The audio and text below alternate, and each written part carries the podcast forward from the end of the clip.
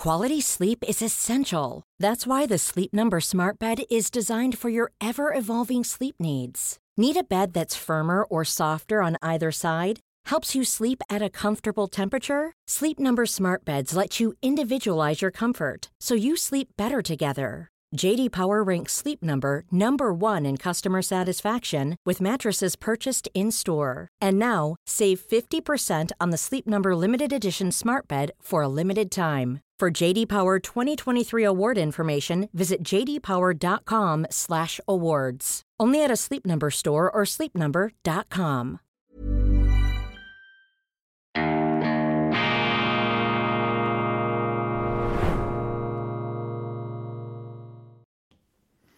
Weltwoche Daily, die andere Sicht, unabhängig, kritisch, gut gelaunt, schweizerische Ausgabe am Donnerstag, dem 2. November 2023. Grüezi miteinander, einen wunderschönen guten Morgen, meine sehr verehrten Damen und Herren, liebe Freunde da draußen in den unendlichen Weiten des Internets. Ich freue mich, dass Sie da sind. Bitte verzeihen Sie, wir mussten gestern die schweizerische Ausgabe zweimal hochladen. Dabei sind Kommentare auf YouTube, wie ich dann gelesen habe, verloren gegangen. Das war nicht unsere Absicht. Wir bedauern das, keine Zensur und wir werden alles daran setzen, das verspreche ich Ihnen, solche technischen Schwierigkeiten in Zukunft zu vermeiden. Erfreuliche Hausmitteilung. Alex Oberholzer und Wolfram Knorr erhalten den Greulich Kulturpreis 2000 23 eine private Stiftung, äh, die hier kulturjournalistische Leistungen prämiert. Und jetzt also der Filmkritiker der Weltwoche Wolfram Knorr dabei, zusammen mit Alex Oberholzer, einer weiteren Filmkritiker-Legende aus Zürich, machen die seit vielen Jahren eine Sendung zum Film, zwei Filmliebhaber, die darüber diskutieren, was gerade über die Leinwände läuft. Und der Schriftsteller Charles Lewinsky hat den beiden diesen Preis verliehen und sie auch gewürdigt. Wir sind stolz, großartig und ich als ehemaliger Filmkritiker freue mich besonders, denn sowohl Alex Oberholzer wie auch, wie auch Wolfram Knorr sind natürlich äh, Helden meiner Studienzeit. Sie sind immer noch meine Helden und das sind zwei leidenschaftliche Film- Liebhaber, umso schöner, dass sie nun selber mit einer Liebesbezeugung hier gewürdigt worden sind. Heute erscheint die neue gedruckte Ausgabe der Weltwoche. Auch das freut mich natürlich ganz besonders und ich glaube meinen Kollegen, ich war ja noch in London bis vor kurzem, meinen Kollegen ist eine ganz ausgezeichnete Nummer gelungen die dem Anspruch der Weltwoche gerecht wird, die größte Meinungsvielfalt pro Quadratzentimeter Papierfläche zu bieten. Kann Israel diesen Krieg gewinnen? Bange Fragen zur Explosion der Gewalt in Nahost mit zahlreichen namhaften Autoren. Alan Dershowitz, der amerikanische Jurist, Ehud Olmert, ehemaliger israelischer Spitzenpolitiker Jeffrey Sachs, der Professor der Columbia University und hochrangige UNO-Berater, der in vielen Konfliktfeldern schon aktiv geworden ist, ein lebender Zeitzeuge, wie übrigens auch Dershowitz und Ehud Olmer, dann Oskar Lafontaine, ganz unterschiedliche Akzente werden da gesetzt, zum Teil das Gegenteil vom Gegenteil, was da auch in den Raum gestellt wird. Und das ist für mich heute die Essenz des Journalismus, open-minded, mit offenem Geist, mit offenem Visier in diese so schwierigen und umstrittenen Fragen einzusteigen, damit Sie sich ein hoffentlich abgerundetes Bild machen können. Ehud Olmert, ein Kritiker von Benjamin Netanyahu, dem heutigen Ministerpräsidenten, er verteidigt die Kriegsführung Israels, sagt, ein gerechter Krieg werde da geführt, unvermeidlich, leider aufgrund der äh, Taktik auch der Hamas, dieser Terrororganisation. Ganz anders argumentiert Jeffrey Sachs, der äh, Columbia-Professor, der sagt, man müsse aus dem Gemetzel zum Frieden kommen. Er zeichnet übrigens auch einen Weg auf. Und Teile seiner Argumentation finden Sie auch im Interview, das ich mit Jeffrey Sachs gestern geführt habe, für unseren Online-Kanal. Große Ehre, große Freude, dass dieser äh, sehr gefragte Kommentator des Zeitgeschehens hier äh, mit der Weltwoche gesprochen hat. viele Artikel, Oscar Lafontaine übrigens äh, plädiert in biblischer, in christlicher Absicht, liebet eure Feinde. Also ich bin sehr gespannt, äh, wie Sie das alles einschätzen, wie Sie das einordnen, aber ich bin stolz auf meine Kollegen, dass sie ein derart vielfältiges Bouquet da zusammenstellen konnten. Schwarzbuch Asyl, Fakten, die Elisabeth Bohm-Schneider nicht wahrhaben will, eine Recherche von Philipp Gut. Mozart der Muskeln, Benjamin Bögli widmet sich den Weisheiten von Arnold Schwarzenegger und der äh, Bundeshauskorrespondent, unser Mann in Bern, Marcel Odermatt, äh, beschäftigt sich mit der Teilzeit-Zürcherin Tiana Moser Christoph Mörgeli erforscht den EU-Putsch im Gewerbeverband. Hochinteressant, ein Intrigantenstadel scheint sich da eingenistet zu haben. Lesen Sie selbst und Alexander Grau, unser Autor, würdigt den Philosophen Odo Marquardt. Philosophie ist, wenn man trotzdem denkt, dies ein klitzekleiner Ausschnitt aus unserem, wie ich meine, reichhaltigen Angebot. Vielleicht sollten Sie sich tatsächlich einmal überlegen, die Weltwoche zu abonnieren. Die Nachrichten. Bundesrat Außenminister Ignazio Gassis muss sich gestern Hände ringend und windend, so ist das bei mir angekommen, den Medien stellen und erklären, warum die Schweiz da mitgemacht hat bei dieser UNO-Resolution der Israel-Kritiker. Israel hat vehement gegen diese UNO-Resolution gestimmt, übertrieben sich dann auch verhalten, wie ich meine.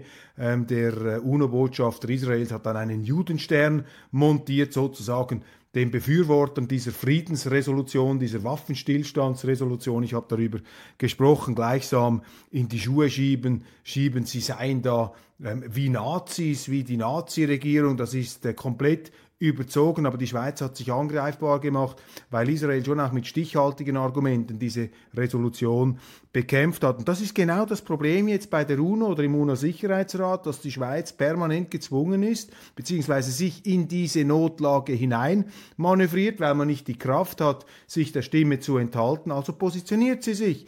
Und du kannst dich nur falsch positionieren, wenn du dich in Kriegen und Konflikten auf eine oder auf die andere Seite äh, schlägst. Und Ignazio Gassis ist nun mit der ähm, Aufgabe überfordert, den Leuten zu erklären, was genau passiert ist. Er sagt, die Schweiz sei nicht für einen sofortigen Waffenstillstand in Gaza. Nun aber hat die Schweiz genau für so eine Resolution gestimmt in New York. Wer soll da noch draus kommen und wer hat da die Kontrolle? Wer entscheidet überhaupt, wie sich die Schweiz da positioniert? Sind das unsere Botschafter, unsere Staatssekretäre? Ist das der Außenminister? Steht das der Landesregierung überhaupt zu, ähm, sich auf eine Seite zu schlagen in Kriegen?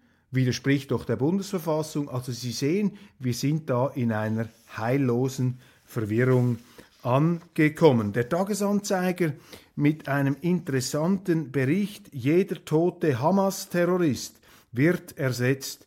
Militärexperte Mauro Mantovani bezweifelt, dass die israelischen Streitkräfte die Hamas endgültig ausschalten können. Die Terrororganisation verfüge über panzerbrechende Munition und ein großes Nachwuchsreservoir.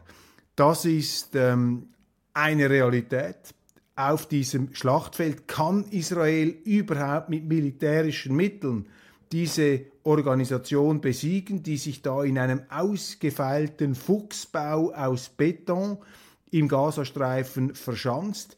Ist man bereit und darf man überhaupt bereit sein, mit diesem Blutzoll an Zivilisten eine Terrororganisation zu zerschlagen?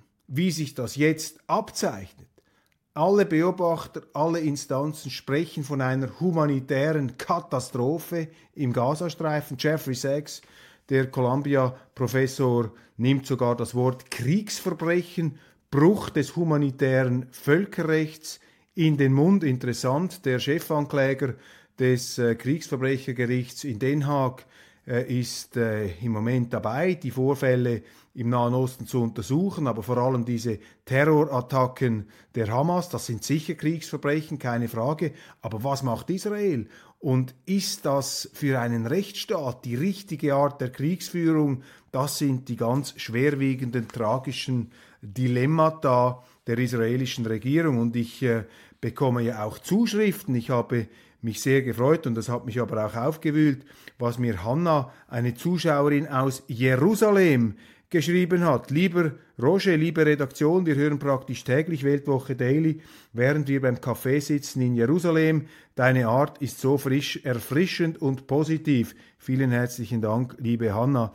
Heute Morgen bei der Berichterstattung hast du von einem israelischen Vergeltungsschlag gesprochen und gewarnt, dass zu viele Unbeteiligte ihr Leben lassen. Ich möchte das vorlesen, weil das einfach eine authentische Stimme aus Jerusalem ist. Während Jahrzehnten hat Israel auf Kriege und Terrorangriffe mit Vergeltungsschlägen reagiert, schreibt Hanna. Seit dem Abzug Israels aus dem Gazastreifen vor 18 Jahren wurden zigtausend Raketen auf Israel abgeschossen, einfach so, ohne den geringsten Grund. Und ich weiß, dass du nicht zu denen gehörst, denen im Grunde völlig egal ist, ob Israel existiert oder nicht. Sicher nicht. Ich anerkenne das Existenzrecht von Israel, liebe Hanna, selbstverständlich. Darum mache ich mir ja auch diese Sorgen, dass eben eine falsche Art der Kriegsführung letztlich auch existenzbedrohend wirken könnte. Ich bin mir jedoch nicht sicher, fährt sie fort, ob du dir überhaupt eine Vorstellung darüber machst, wie das für die Bevölkerung ist von Gaza-nahen Städten und Siedlungen, die zehn Sekunden Zeit haben, sich in Deckung zu bringen. Und was das für die Psyche vom Kleinstkind bis zum Greis bedeutet. Und seit drei Wochen betrifft das die ganze israelische Bevölkerung. Das Gemetzel, der an Brutalität, Grausamkeit und Bestialität nicht zu überbietende Überfall vom 7. Oktober hat hier in Israel zu einem Paradigmenwechsel geführt. Oslo-Prozess, Kompromisse nachgeben, Land für Frieden, Schall und Rauch. Lieber Roger, es handelt sich hier nicht um einen Vergeltungsschlag, sondern um den Überlebenskampf von Israel überhaupt. Hanna, ich lasse das so unkommentiert stehen. Eine Stimme aus Jerusalem, eine Zuschauerin aus Jerusalem, das ist der authentische Blick One size fits all seems like a good idea for clothes until you try them on. Same goes for healthcare. That's why United Healthcare offers flexible, budget friendly coverage for medical, vision, dental, and more. Learn more at uh1.com. Quality sleep is essential. That's why the Sleep Number Smart Bed is designed for your ever evolving sleep needs. Need a bed that's firmer or softer on either side? Helps you sleep at a comfortable temperature? Sleep Number smart beds let you individualize your comfort so you sleep better together. JD Power ranks Sleep Number number 1 in customer satisfaction with mattresses purchased in-store. And now, save 50% on the Sleep Number limited edition smart bed for a limited time. For JD Power 2023 award information, visit jdpower.com/awards. Only at a Sleep Number store or sleepnumber.com. einer Israelin, die bedroht ist von Raketenbeschuss jeden Tag. So sehe es mit einem anderen Wahlsystem aus. Debatte um Auszählverfahren, meldet der Tagesanzeiger. Der Schweizer Wahlmodus steht in der Kritik. Wir haben ausgerechnet, wer wie viele Sitze machen würde, wenn mit einer neuen Methode gewählt würde. Es ist natürlich eine Schlaumeierei da der Kollegen des Tagesanzeigers. Sie möchten, glaube ich, da diesen Buckelsheim reinziehen, um die kleineren, um die linken Parteien zu stärken, mit dem Argument, die Kleinen kämen sonst unter die Räder. Dem halte ich entgegen, dass die Kleinen in der Schweiz nicht unter die Räder kommen. Die werden heute schon subventioniert, könnte man sagen, insofern, als etwa im Nationalrat die Kleinparteien genauso viel Redezeit haben in Fraktionsstärke wie die großen Parteien. Also dort werden sie auch schon gefördert. Und wenn wir dann sehen, was in der Arena des Schweizer Fernsehens los ist, dann müsste ja eine SVP als größte Partei auch äh, äh, bei gewissen Debatten die doppelte Redezeit in Anspruch nehmen können. Das ist aber nicht der Fall. Also hier soll versucht werden, durch ein neues Zählverfahren die kleinen, die linken Parteien vor allem zu stärken. Das dürfte die Absicht sein und das wäre dann eine Weimarisierung der Schweiz gewissermaßen, indem eben noch mehr kleinere Parteien ins Bundeshaus einziehen könnten. Kita auf dem Lande. Der Dagi feiert die Absicht, endlich auch im Murtatal, wo die Schweiz ja, die bürgerliche Schweiz, noch in Ordnung ist, auch im Murtatal eine Kita zu errichten. Endlich hat man mal zwei gute SVPlerinnen gefunden, die sich dafür aussprechen, die Erziehung von Städtern hier vorgegeben, der Landbevölkerung von Städtern, die die Landschaft pädagogisieren wollen. Liebe Murtataler, wehrt euch gegen diese urbanen Vereinnahmungsversuche da aus Zürich, unterstützt selbstverständlich vom Tagesanzeiger. Wenig Verständnis für Scholz Asylpläne. Der Bundeskanzler will abgelehnte Bewerber im großen Stil abschieben. Bei seinem Afrika-Besuch wird er mit der Realität konfrontiert. Das ist wichtig. Aufgepasst, liebe Schweizer. Deutschlands Ampel verschärft die Asylpolitik, weist schon jetzt Asylanten aus der Schweiz ab, zum Beispiel in Basel. Und die Schweiz muss aufpassen, dass sie da nicht zum Opfer wird denn in diesem Überbietungs- und Abschiebungswettbewerb verliert am Schluss der, der nachgibt, der am schwächsten, der am softesten ist.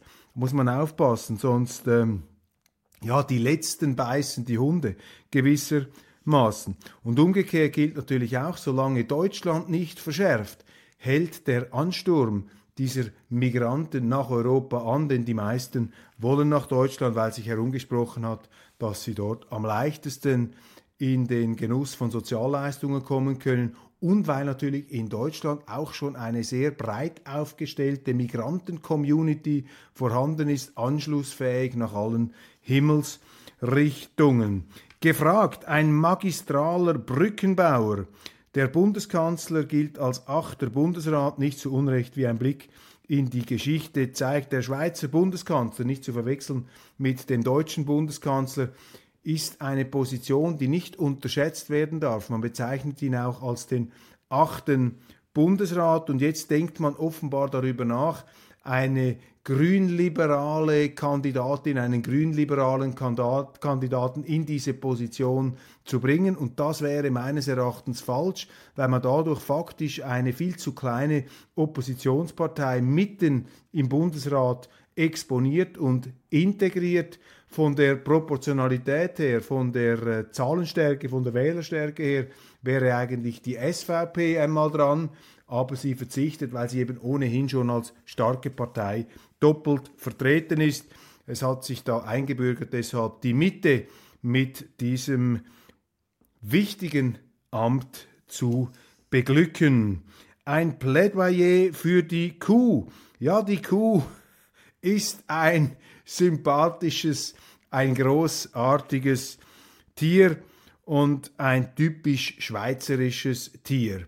Und man muss heute, wie das die NZZ macht, ein Plädoyer halten für die Kultur, weil rabiate Umweltschützer die Kultur sozusagen zum Abschuss freigeben wollen, indem eben die Verdauungsgase der Kühe einen äh, verheerenden Einfluss auf die Weltklimaentwicklung haben sollen. Ich halte von solchen Theorien überhaupt nichts und schließe mich hier dem Lob der Verteidigungsrede der NZZ ähm, an. Wir loben, wir, wir schätzen die Kuh.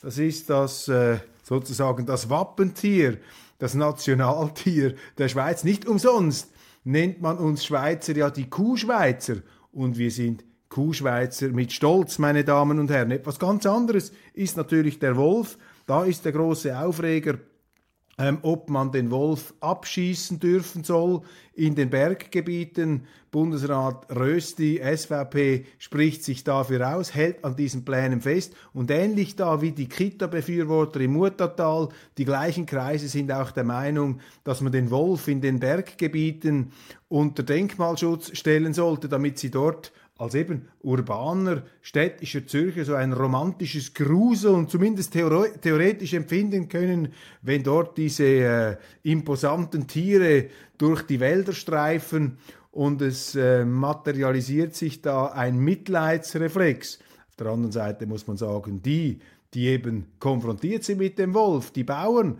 äh, die haben darunter äh, zu leiden und auch die äh, Leute, die Schweizer, die in den Bergen wohnen, werden da von den Wölfen in Mitleidenschaft gezogen und vergessen wir nicht, der Wolf hat keine natürlichen Feinde in der Schweiz. Der steht wie der Mensch an der Spitze sozusagen seiner Nahrungskette und deshalb braucht es hier die Jäger, die regulierend eingreifen.